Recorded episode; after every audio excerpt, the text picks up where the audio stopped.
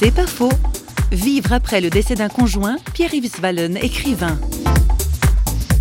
Il faut vraiment, à un moment donné, vouloir sortir du deuil. Et cet exercice de volonté, dans mon cas, c'était que ce qui était important maintenant, c'était les vivants, c'est-à-dire ma vie, la vie de mes enfants, la vie de mes beaux-parents qui étaient très touchés par ce deuil aussi, que c'était ça qui était important et que c'est là que devait se situer la priorité, s'occuper de nous. Et ça, c'est difficile parce que on a l'impression qu'on n'a plus le droit de s'occuper de nous, que le seul point de référence, c'est le disparu, c'est vers lui que tout va se focaliser, toutes nos pensées, tous nos souvenirs, toute notre douleur, etc.